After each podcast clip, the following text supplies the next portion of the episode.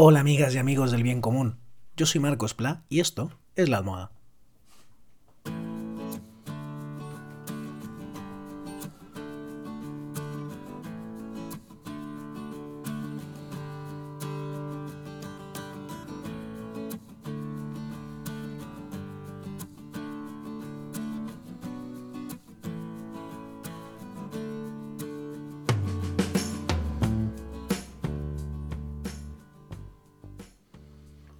Hoy vengo a hablar de Twitter. Twitter que es ese invento moderno que nos ayuda a comunicarnos eh, más allá de nuestra comunidad primaria, más allá de la aldea, entre comillas, y me permite eh, razonar con gente eh, famosa, con celebrities, por ejemplo, con políticos, con de una manera que en otro momento histórico hubiera sido imposible, ¿no? Por el tamaño de la población. Hoy siendo mucho más grande, si esa persona eh, distante en, distancia física y en rol social está en la red y quiere hablar conmigo, tú puedes interpelarle, pero esa persona puede bloquearte, silenciarte o, lo más habitual, ignorarte, ¿no? Pero potencialmente puedes hablar con esa persona y a menudo ocurre que puedas interpelar a alguien muy conocido, a una persona famosa, y hablar con ella, cosa que como digo en otro momento histórico pues eh, era impensable. Así visto eh, y mirándole por el lado positivo, es algo increíble, ¿no? Poder hablar directamente con cualquier persona, además de una forma ordenada, ¿no? Eh, eh, la red al principio limitaba los mensajes a 140 caracteres, ahora son 200 y pico, pero son mensajes cortitos para que no sueltes una super parrafada y, casi como que dejes hablar al otro, ¿no? Son casi como turnos de, palabra. tú le puedes responder y todo puede mejorarse, pero la conversación se ordena, ¿no? Es eh, muy interesante, pues además eh, texto enriquecido, e imágenes, vídeos, GIF. Aparentemente es una herramienta fantástica. Y de hecho, eh, junto con la herramienta de las tendencias, es un poco...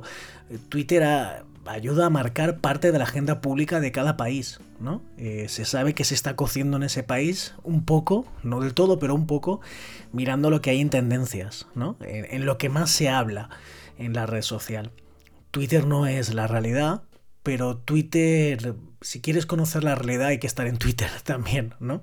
Porque buena parte de lo que se cuece se refleja en Twitter, se refleja de manera exagerada lo bueno, pero desgraciadamente también lo malo. Si la sociedad fuera, si en la sociedad hubiera tanto odio y tanta mala leche como a veces hay en Twitter, madre mía, menos mal que, Twitter no es ¿no? Eh, la sociedad entera. Eh, hoy quería hablar en concreto eh, sobre esta, se pueden hablar muchas cosas sobre esta red social, pero como es algo nuevo, de finales de los 2000, de la primera década de los 2000, 2007, 2008, yo creo que mi cuenta, lo puedo mirar, que la tengo abierta. Eh, yo estoy en Twitter desde eh, junio de 2010. Estoy hace 10 años. O sea, imaginemos.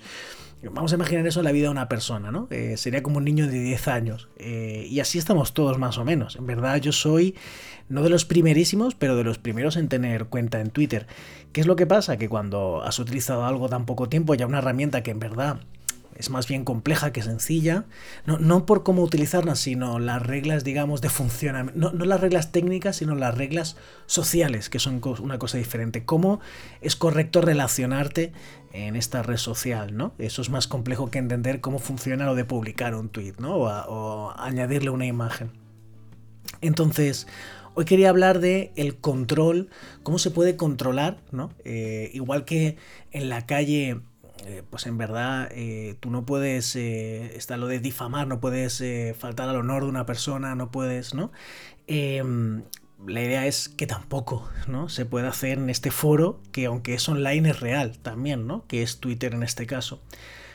Entonces, todas las redes sociales, también Twitter, tienen herramientas como para que la comunidad pueda decir que un tweet pues es fraudulento. Mira, lo voy a ver, voy a verlo con vosotros cojo un tweet y si yo lo quiero denunciar, las opciones que te da son no me interesa, es sospechoso o es spam, muestra una foto o un vídeo de carácter delicado, comete abusos o es perjudicial, especie intención de suicidio o autolesiones. Yo cuando he visto como parte de la comunidad y como creo que en Twitter hay demasiado odio, como decía, cuando he visto un tweet que está incitando al odio, por ejemplo, recuerdo durante esta pandemia, ¿no? Eh, alguien que decía que, bueno, que como estaba afectando sobre todo a la gente mayor, a los ancianos, pues que estaba bien, ¿no? De alguna manera.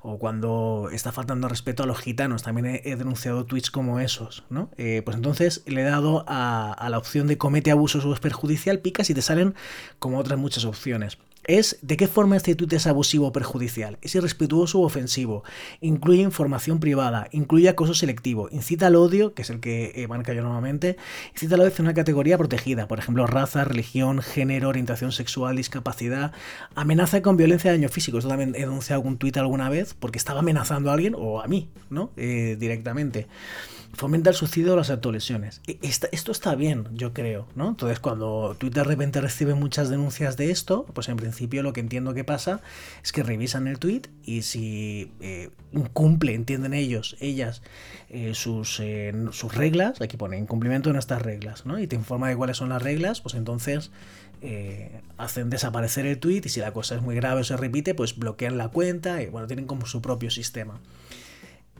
Pero claro, eh, Twitter tiene, eh, creo que he leído por ahí ahora mismo, que tiene como 3.000, gana 3.000 millones de, dólares al año y debe tener pues también eh, millones y millones y millones de usuarios, ¿no? Factura 3.000 millones de euros al año y debe tener pues miles de millones también de usuarios, ¿no? Debe tener mil y pico millones, no lo sé, algo así.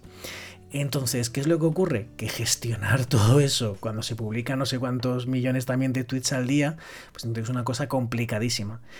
Y uno de los. Y traía dos ejemplos, ¿no? Para, para hablar de lo complicado de cómo estamos aprendiendo a gestionar eh, esa convivencia en redes.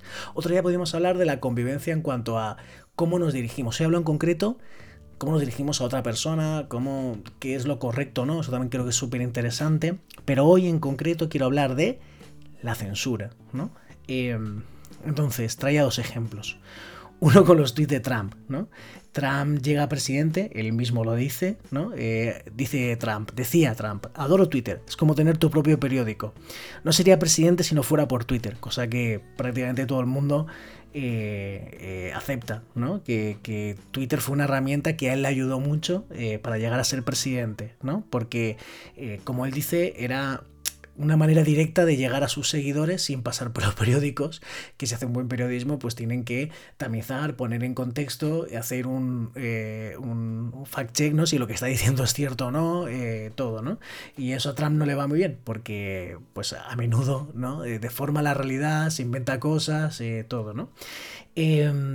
Em, pero claro, llega un momento en el que la gente empieza a denunciar no ya solo lo que dice Trump, sino que mucha gente eh, difunda bulos, que mucha gente mienta, que mucha gente incita al odio, como decíamos, y entonces Twitter empieza a eh, censurar más tweets. Eh, por indicaciones de la comunidad y en base a su reglamento, ¿no?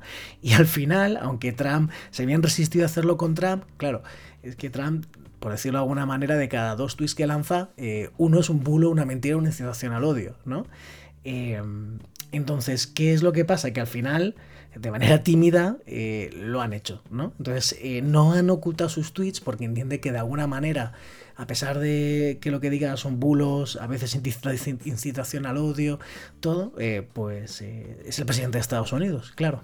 Y entonces eh, lo que hacen es ponerle una marquita, ¿no?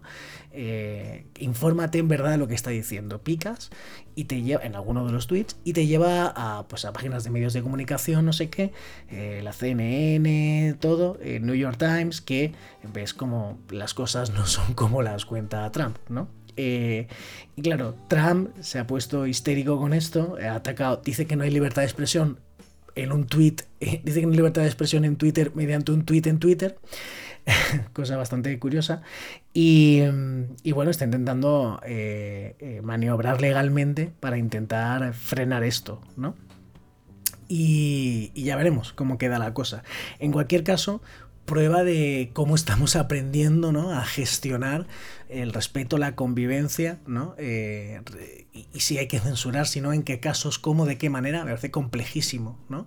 Eh, en una red social como Twitter. El otro ejemplo que quería traer es uno que yo gestiono la, cuenta del grupo de naturaleza Axiocologista Agro de territorio valenciano y nos menciona un montón de gente contando sus cosas de naturaleza y de ecología y una chica, pues cuelga un vídeo defendiendo una de las marjales, una de las zonas húmedas um, que tenemos aquí.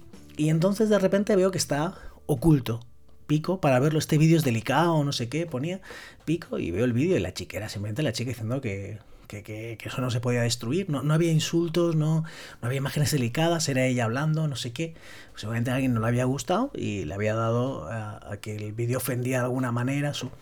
Y Entiendo que estos procesos a veces se hacen de forma automática porque no puede haber gente humana detrás de todas las censuras de los tweets y a veces se bloquean, se censuran o se ponen como contenido delicado cosas que no lo son, ¿no? Eh, no me parece bien, pero entiendo y planteo la enorme complejidad que hay detrás de, de esto, ¿no? Es decir, yo no cargaría, me que Twitter fuera una cooperativa o que se gestionara por la gente, ¿no? Eh, yo siempre prefiero eso que una gran multinacional que al final, pues, su fin último es ganar más y más dinero, ¿no?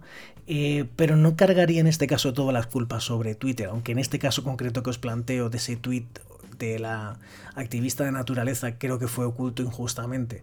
Creo que hay una enorme complejidad y que, ya os digo, yo llevo 10 años en Twitter creo que somos pues como niños de primaria, ¿no? aprendiendo a, gestionar algo complejísimo.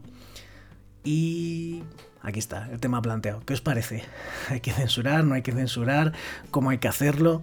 Eh, me lo podéis contar. Yo estoy en todo, también estoy en Twitter, estoy en todas las redes como arroba. Cuéntame, ¿tú cómo lo ves? Bueno, buenas noches. Ya sabes que lo existente no agota lo posible.